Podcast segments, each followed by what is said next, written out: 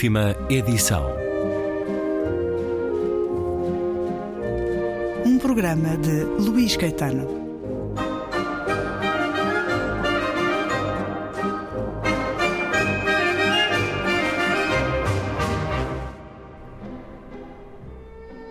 Regresso à conversa com a escritora espanhola Irene Valerro, autora de O Infinito num Junco e também do mais recente Manifesto pela Leitura, um pequeno livro que em Portugal tem sido oferecido pela Bertrand numa campanha em prol da leitura. Lê mais um certo deste manifesto. A filósofa norte-americana Martha Nussbaum, Prémio Princesa das Astúrias para as Ciências Sociais, defende que a leitura faz parte da preparação necessária para viver em democracia Desde que os gregos o ensaiaram pela primeira vez há milénios, este sistema é o mais exigente e surpreendente que tentamos pôr em prática. Pretende criar uma convivência que não se baseie na força, mas que se apoie numa delicada urdidura de acordos e numa conversação incessante. Como nos relembra António Bassanta, o termo eleitor deriva da palavra leitor. No compasso cotidiano da experiência democrática, cada um e cada uma de nós toma com o seu voto decisões que vão ter consequências cruciais na vida de outras pessoas. Num texto intitulado A Crise Silenciosa, Nussbaum reflete a capacidade para imaginar a experiência de outrem tem de ser amplamente reforçada e refinada se queremos ter alguma esperança na manutenção de instituições decentes ao longo das inúmeras divisões que qualquer sociedade moderna possui. Quanto melhores trapezistas formos, capazes dessa pirueta que nos coloca no olhar alheio, mais sólida será a democracia que edificamos. O exercício de voar fortalece os nossos alicerces. Há esta advertência para um mundo muito dos nossos dias, aquele que faz, neste momento aqui do Manifesto da Leitura, Irene Valerro, uma sociedade que deixe de ler é uma sociedade perdida, perdida nomeadamente para esta demagogia estas ameaças que alguns autoritarismos sabem muito bem manejar e urdir? Hay muchos peligros en el momento que estamos viviendo, un momento tan turbulento, eh, tanta violencia eh, de unos contra otros, bandos que, que se excluyen, incluso se odian y, y empiezan a cuestionar la, la humanidad del adversario yo creo que es muy importante entender que, aunque las palabras pueden dividir, también son, en definitiva, la, esperanza de, salvar esas distancias y de crear serenidad en, frente de esa crispación. Y, yo creo que es lo que hace la, la literatura precisamente. La literatura nos intenta presentar como próximos a los extranjeros, a los distintos, a los, a los que piensan de otro modo, a quienes tienen otras ideas, a quienes em, incluso pues em, no, no, acabamos de entender. Y, por eso pienso que, la literatura, la mejor literatura, eh, la literatura de José Saramago, por ejemplo, a quien estamos celebrando estos días, pues es, es la literatura que intenta darnos esa lucidez frente a, las tensiones y a las sacudidas y, a las incitaciones al odio que, escuchamos en estos momentos. Creo que la literatura y el arte son ahora quizá más importantes que nunca y la, posibilidad ¿no? a la que aferrarnos, el, abrigo al que acogernos para intentar encontrar esas armonías perdidas. Y en un mundo onde muitos estão a deixar de ler, o livro continua a ser uma ameaça para os autocratas, um perigo para aqueles que não defendem a liberdade, mas há outras ameaças ao livro. Irene Valerro, autora do Infinito num Junco e de Manifesto pela Leitura, é também alguém que leio com muito gosto semanalmente no El País, enquanto cronista, e a sua última crónica tinha por título A Tentação Vive Entre Linhas.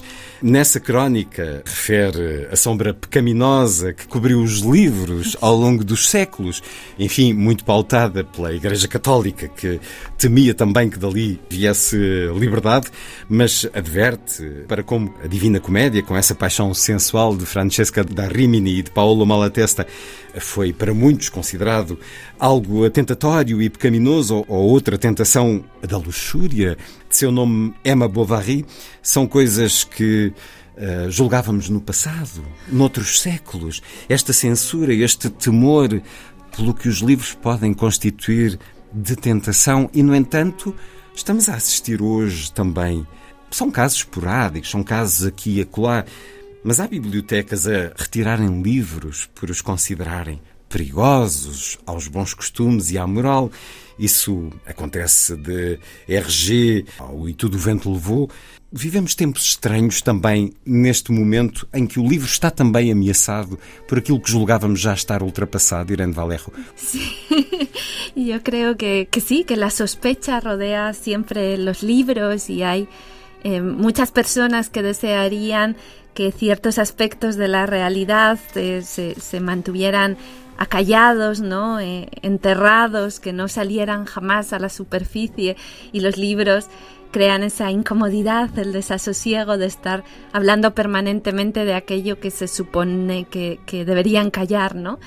Y, y por eso me, me, parece importante insistir, ¿no? Ahora estamos constantemente hablando de, de que la gente no lee, ¿no? Y, y pensando que, que la lectura está eh, al borde del abismo, cuando en el siglo XIX y finales del siglo XVIII, habiendo muchísimos menos lectores, eh, se solía hablar del peligro de leer demasiado, ¿no? De las personas que leían demasiado y por eso se volvían inconformistas con sus vidas, más rebeldes, tenían sueños demasiado grandes, no se resignaban e incluso, en el caso particular de las mujeres, pues eh, eh, tenían aspiraciones eróticas, ¿no? Que, que las llevaban a, a, al adulterio. Y esa, esa es una imagen que se repite constantemente y que no ha desaparecido totalmente porque seguimos pensando que los libros insuflan ideas eh, peligrosas o dañinas y en vez de fortalecer el espíritu crítico de los lectores cuando leen, pensamos que la solución es prohibir o retirar o purgar esos libros, ¿no? O, o, o eliminar algunos términos ofensivos para la sensibilidad, cuando en realidad lo que aprendemos en la vida son los conflictos, los dilemas, la presencia del mal. Y eso lo hacemos en el territorio seguro de la ficción para estar más preparados para afrontar esas situaciones cuando se produzcan en la vida. Y los libros y la historia en general nos, nos advierten, nos ayudan, nos enseñan cuando no intentamos ni dulcificarlos ni aplacarlos, sino que los miramos de frente e intentamos entender realmente dónde estuvieron los peligros, dónde estuvieron las justificaciones, dónde estuvieron los sofismas. Y por eso es importante que los libros no se supriman, no se censuren, eh, ni en nombre de malas ni de buenas ideas. Los libros son lo que son y nos ponen en contacto con la vida, con sus peligros y sus ambigüedades, y creo que eso es lo que hay que defender.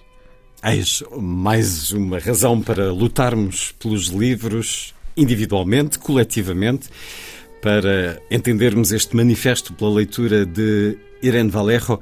Mais um pouco dele. Ninguém pode dizer quando e onde se contou a primeira história. Provavelmente foi nas cavernas, enquanto contemplávamos a luz dançante de uma fogueira. Primeiro as tribos, mais tarde as aldeias, depois as cidades e os impérios criaram a sua própria genealogia de histórias. As culturas orientais foram as mais antigas a pô-las por escrito e dessa forma as narrações iniciaram o seu voo através da geografia e dos séculos. As histórias anónimas, que falam por todos, acabaram por ser grandes viajantes.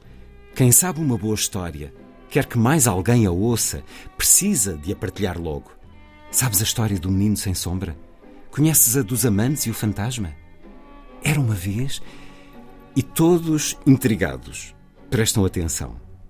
Através dos relatos, podemos saber o que sentiram e sonharam pessoas mortas antes do nosso nascimento, até ouvi-las vivas dentro de nós. Um feitiço impossível para qualquer outra espécie. Desde a Ilíada, onde nasce a literatura europeia, reconstruímos mentalmente épocas pretéritas, ouvindo as vozes de outros milénios. É possível que as palavras impressas não passem de fantasmas de vozes ou sombras, mas são importantes para nós. Alargam o nosso curto percurso vital, porque quem lê acrescenta à sua vida as vidas de todas as épocas. e assim são fundidos milhares de anos de conhecimento com o seu. O tempo de cada leitor prolonga-se devido à confluência entre a realidade tangível e o passado reconstruído. A máquina do tempo existe, são os livros. A citação chamada à capa deste pequeno livro que a Bertrand Editora distribuiu por milhares de leitores ao longo dos últimos meses. Manifesto pela leitura de Irene Vallejo, uma das grandes lutas que todos especialmente os pais, sentem, os pais, os tios, os avós, e falamos disso, falamos em parte disso na, na nossa conversa de há um ano, porque, como nos contou, os livros salvaram-na em pequena, isso está no infinito num junco de tempos muito difíceis de agressão que lhe faziam e os livros foram o abrigo. O seu pai, que lhe leu Homero, que lhe leu a Odisseia, depois de ver desenhos animados que não correspondiam bem à personagem do livro. Que diz a um jovem que lhe responde que não gosta de ler. O que podemos fazer, Irene Valerro tem um filho pequeno, lê os livros que foram importantes para si também na sua infância, lerá outros mais atuais. Devemos obrigar os jovens a lerem, os estudantes a lerem, os alunos das escolas. O que fazer quando os mais jovens estão cada vez mais distraídos da leitura com todo o apelo tecnológico que existe, Irene Valer? Bueno, yo, yo, tengo mucha confianza en, en, los relatos de infancia. Cuando los niños son muy pequeños, antes de dormir, suelen ser siempre receptivos a los cuentos, uh -huh. eh, a, esa, a esa edad temprana en la que tienen miedo de quedarse solos en la oscuridad cuando los padres cierran la puerta y, y apagan la luz. Y, y, suelen agradecer una historia que les distraiga, que les, que les eh, alivie del miedo y que eh, se, se, retrase um pouquinho mais o tempo de quedarse solos. Isso era o que dizia a sua mãe. Mais um pouco, mais um pouco. Na infância há essa receptividade, há essa Sim. disponibilidade. Quando eles crescem mais um bocadinho, as coisas tornam-se mais complicadas. O que fazer sí, aí, Irán sí. Vallejo? Hay, hay, edades en las que realmente se abandonan los libros y, y, la lectura, la adolescencia es una de ellas, posiblemente porque eh, importa demasiado la sociabilidad y la opinión de los compañeros y estás constantemente pensando en, en, en cómo impresionarles o en cómo encajar, ¿no? Yo creo que tampoco hay que, que obsesionarse. El, los libros son, son una forma de ejercer la libertad y por tanto no, no deberían ser una, una imposición. Los libros nos esperan, podemos en cualquier edad encontrarlos con las páginas abiertas. No, no creo que tengamos que caer tampoco en, en una ansiedad. Eh, los, eh, los libros son, son un consuelo, son una ayuda, son un entretenimiento para, para las personas que son felices entre las páginas. Eh, quienes lo hacen obligados creo que no, no consiguen, no obtienen ninguno de los beneficios de, la lectura, que llegan todos eh, a través del placer, ¿no? El, el, ampliar el vocabulario, el ser más sensible a los matices del lenguaje, el identificarse con los personajes y por tanto ampliar la experiencia. Todo eso viene solo a condición de que se lea disfrutando. Entonces yo siempre creo que es bueno eh, dar la oportunidad de elegir, de elegir entre muchos libros, eh, tenerlos cerca, disponibles en las bibliotecas, en casa, pero, pero no imponer ni forzar la lectura. Si en los institutos eh, se, se, trabaja con obras literarias o en los colegios, pues que haya al menos una opción donde los mm. estudiantes puedan elegir el que más les atraiga. Que mas exigir a leitura completa. Claro. Opción, mas con lectura exigida. Sí, exactamente. Siempre, siempre dejando ejercer en alguna medida al menos la, la libertad, mm. porque Escuela. yo creo que eso tiene mucho que ver con el acto de leer, ¿no? El, el aislarse voluntariamente con, en un diálogo con un escritor eh, que es alguien a quien tú quieres conocer o a quien tú quieres escuchar. Entonces, bueno, yo, yo soy partidaria siempre de dar la elección en lo posible, dejar incluso eh, seguir adelante con, con, elecciones erróneas. A mí en el colegio me decían que no podía leer libros para eh, edades eh, superiores a la mía y me obligaban a leer los libros de la franja de edad en la que yo estaba y eso también me, me me resultaba eh, odioso, ¿no? Que no me dejaran acercarme a los libros que yo quería descubrir.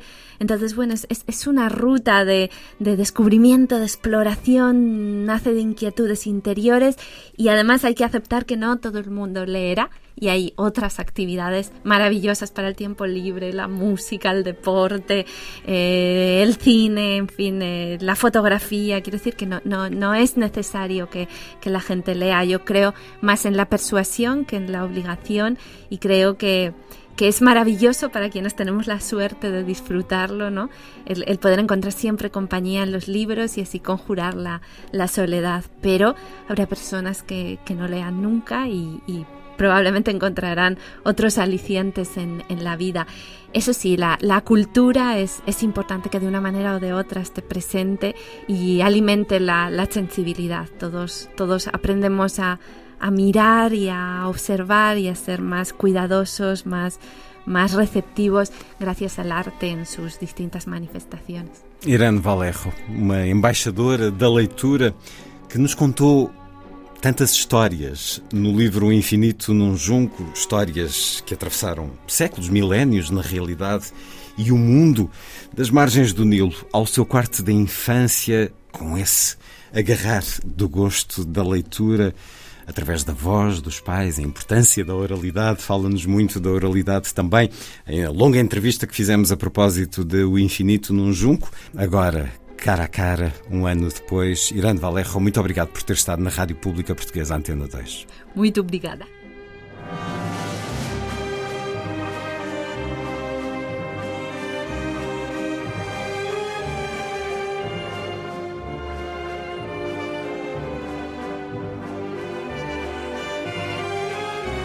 Última edição.